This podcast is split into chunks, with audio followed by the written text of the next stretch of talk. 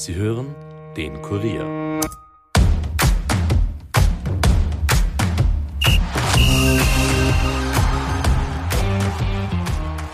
Gerhard Miletich ist nicht mehr ÖFB-Chef. Es hatte sich abgezeichnet. Dennoch war der Rücktritt am Dienstag für viele ein Paukenschlag. Der Präsident des Fußballbundes war über eine Inseratenaffäre gestolpert, die unter anderem der Kurier mit aufgedeckt hat. Ich spreche heute mit meinem Kollegen Andreas Heidenreich aus der Kuriersportredaktion, der in der Causa gewissenhaft recherchiert hat und da auch selbst einige Dinge aufgedeckt hat. Mein Name ist Caroline Krause-Sandner und ihr hört eine Spezialfolge der Kurier Nachspielzeit.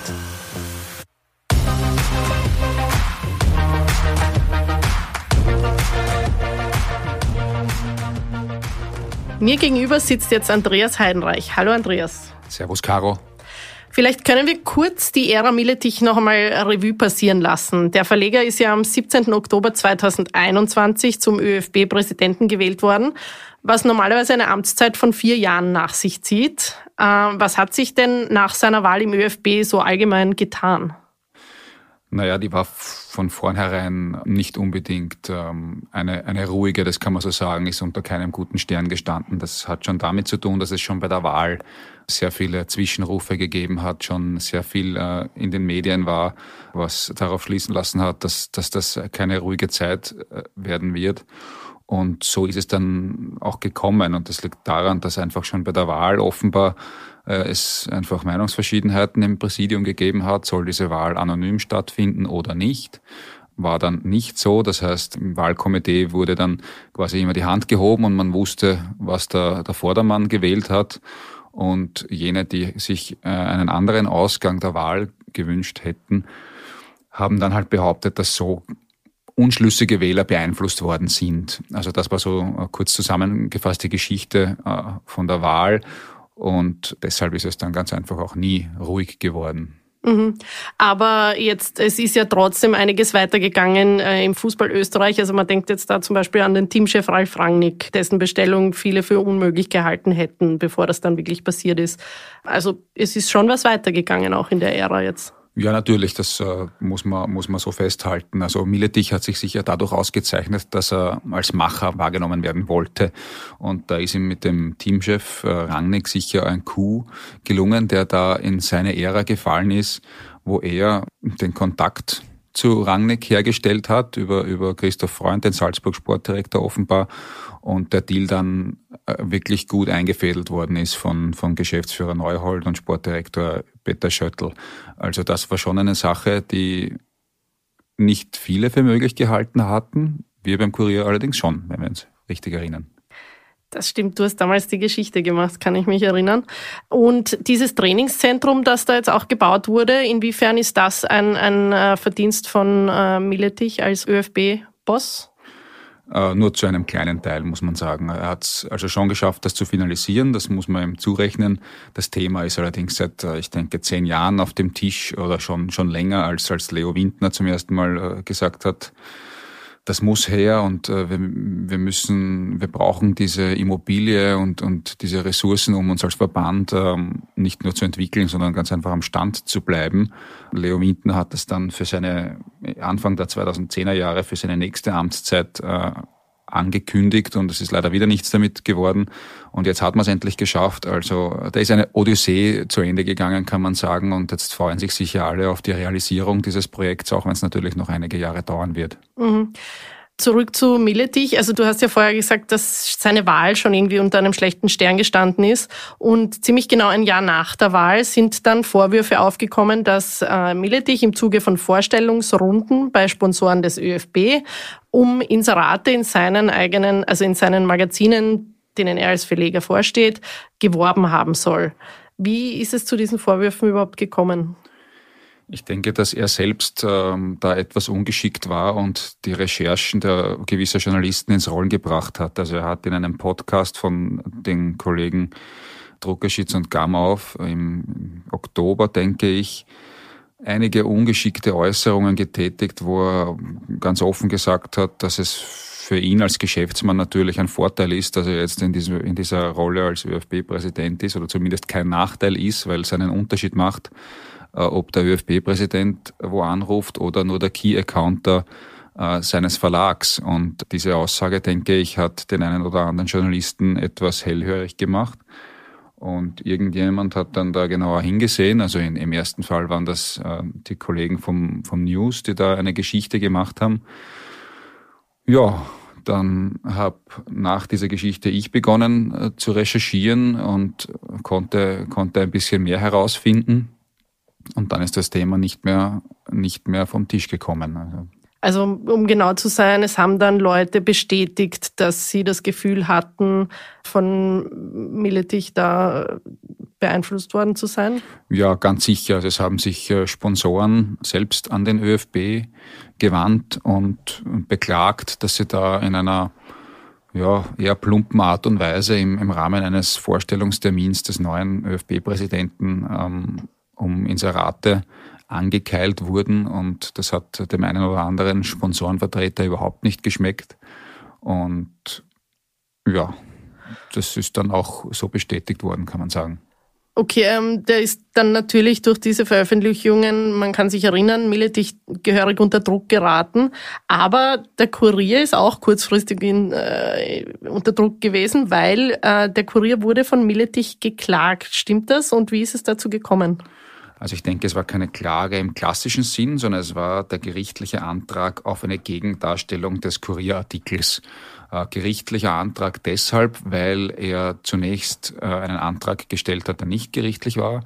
Ähm, den muss man dann innerhalb einer Frist von, glaube ich, fünf Tagen äh, erfüllen. Wir haben beim Kurier ähm, uns dazu entschieden, diese Gegendarstellung nicht zu bringen, weil wir ja überzeugt davon waren, dass wir hier richtig recherchiert haben und ähm, keinen Grund ge gesehen haben, dass, dass man da eine Gegendarstellung machen soll. Und deshalb haben wir diese Frist verstreichen lassen und dann hat Miletich bzw. sein Anwalt ähm, dann die Gelegenheit genützt, hier den nächsten Schritt zu setzen und diesen Antrag auf Gegendarstellung eben gerichtlich einzufordern. Und da kam es dann eben am 16. Jänner zu einem Gerichtsverfahren, das abgewiesen, also der Antrag abgewiesen äh, wurde ähm, aus formalrechtlichen Gründen und ja, den zweiten Antrag gegen den Printkurier hat er dann zurückgezogen. Also vielleicht zur Erklärung, der Kurier äh, Online und Kurier Print sind zwei verschiedene Unternehmen. Deshalb gab es ja auch zwei gerichtliche Anträge gegen beide. Und äh, nachdem er den ersten verloren hat, hat er den zweiten zurückgezogen. Also das war quasi ein identer Antrag, nur, genau. nur in beide verschiedenen äh, Unternehmen. Okay, das heißt aber, wie ist es im ÖFB dann weitergegangen? Weil, äh, also wir haben schon äh, gesagt, dass Milletich unter Druck geraten ist. Ähm, er hat dann im ÖFB offenbar nicht alle überzeugen können, dass er richtig gehandelt hat mit diesen Sponsoren. Das ist so. Also es hat sogar der Wolfgang Bartosch, das ist der steirische Verbandspräsident, äh, der Miletich gewählt hat, also schon ein Mann von seiner Seite war, öffentlich gesagt, dass man dieses Gerichtsurteil nicht ignorieren könne, auch wenn es nur aus formalrechtlichen Gründen abgewiesen wurde.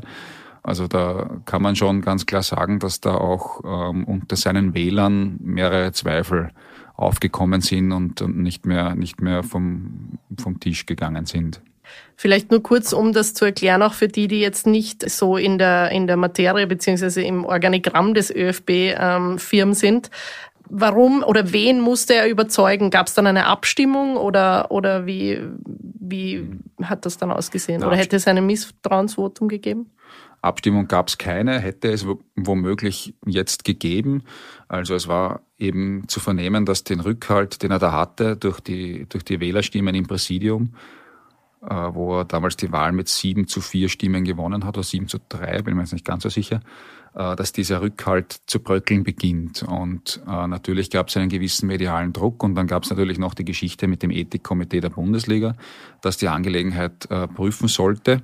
Also man hat das da quasi in eine externe objektive Kommission abgegeben, damit man da eben die beiden Streitparteien ähm, quasi ja, beruhigt, dass das wirklich in, in, in objektiven Händen ist.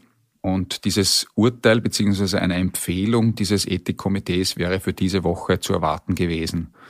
Und ja, man kann davon ausgehen, wenn, wenn dieses Urteil, diese Empfehlung für Miletich negativ ausgefallen wäre, dann wäre er abgewählt worden. Dazu gab es schon auch ganz klare Aussagen hinter den Kulissen von diversen Präsidiumsmitgliedern. Mhm. Und in dieser ganzen Sache, welche Rolle spielen Generalsekretär Thomas Hollerer bzw. Geschäftsführer Bernhard Neuhold? Die Namen sind jetzt auch öfters gefallen. Mhm.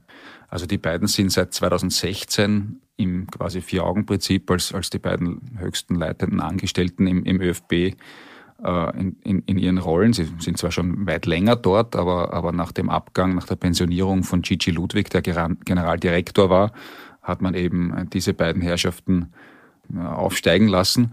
Und meines Wissens waren die schon damals ähm, nicht unbedingt äh, gut miteinander und diese schlechte Beziehung ist dann in den vergangenen sechs Jahren nicht besser geworden, im Gegenteil. Und äh, es ist ganz klar so, dass der eine dem Lager Miletich zuzurechnen ist, also Thomas Hollerer, der ja auch ähm, ein strategischer Berater von, von Miletich war und ihm auch durchaus auch bei der, bei der Wahl eine behilfliche Rolle ähm, zukommen hat lassen.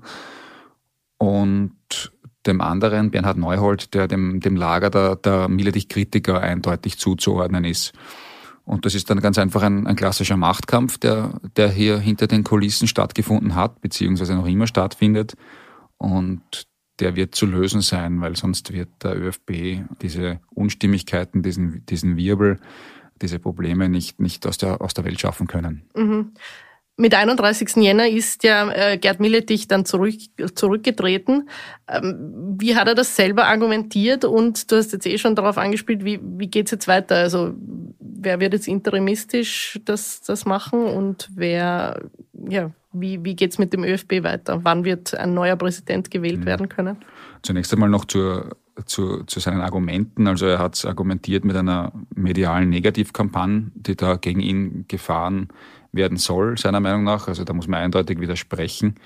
Eine Kampagne wäre ja, wenn wir, wenn wir Journalisten permanent äh, dieselben Geschichten aufwärmen würden zu seinem Nachteil. Aber wenn man immer wieder neue Fakten bringt, dann ist das sicherlich keine Kampagne.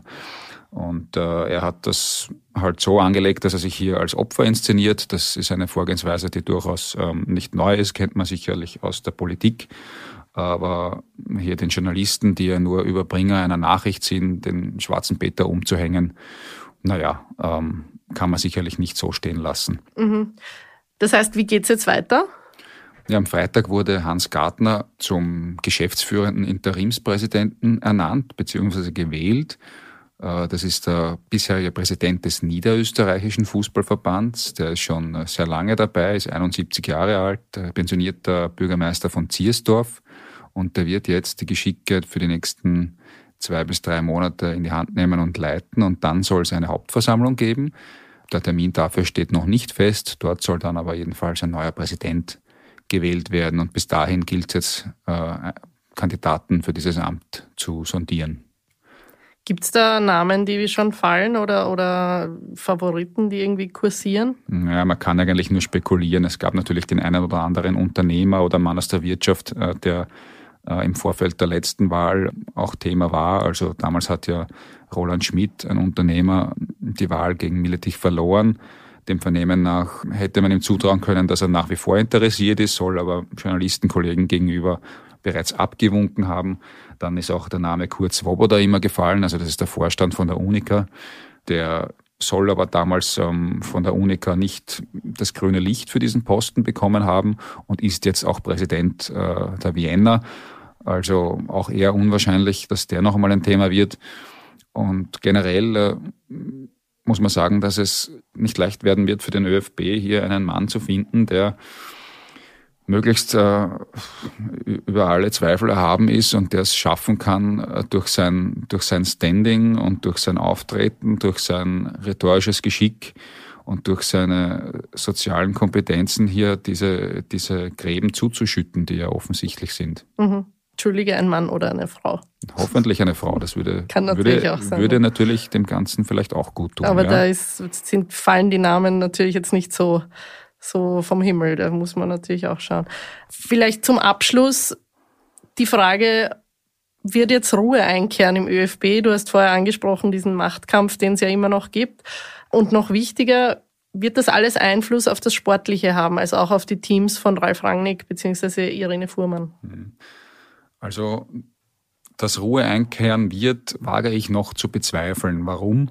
Man kann davon ausgehen, dass die beiden äh, Geschäftsführer weiterhin nicht die besten Freunde sein werden und äh, ja, möglicherweise werden beide Lager für sich versuchen, den für sich idealen Präsidenten zu gewinnen. Das heißt, da wird ja wieder im, im, im Hintergrund dann ein Fight äh, stattfinden, äh, weil man, man möchte ja dann, wenn der neue Präsident da ist, auch dessen Gunst haben.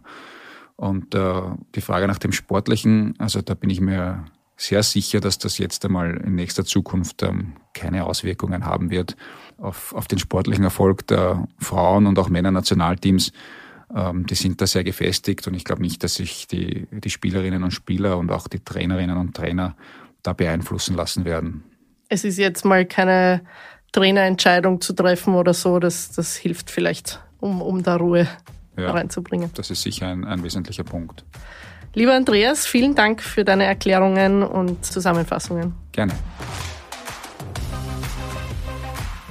Und damit bedanke ich mich nicht nur bei Andreas Heidenreich für den Besuch im Nachspielzeitstudio, sondern auch bei euch fürs Zuhören. Wir hoffen, die Spezialfolge hat euch gefallen und hat auch einige offene Fragen klären können. Wir freuen uns, euch nächste Woche wieder begrüßen zu können. Bis dann, Baba!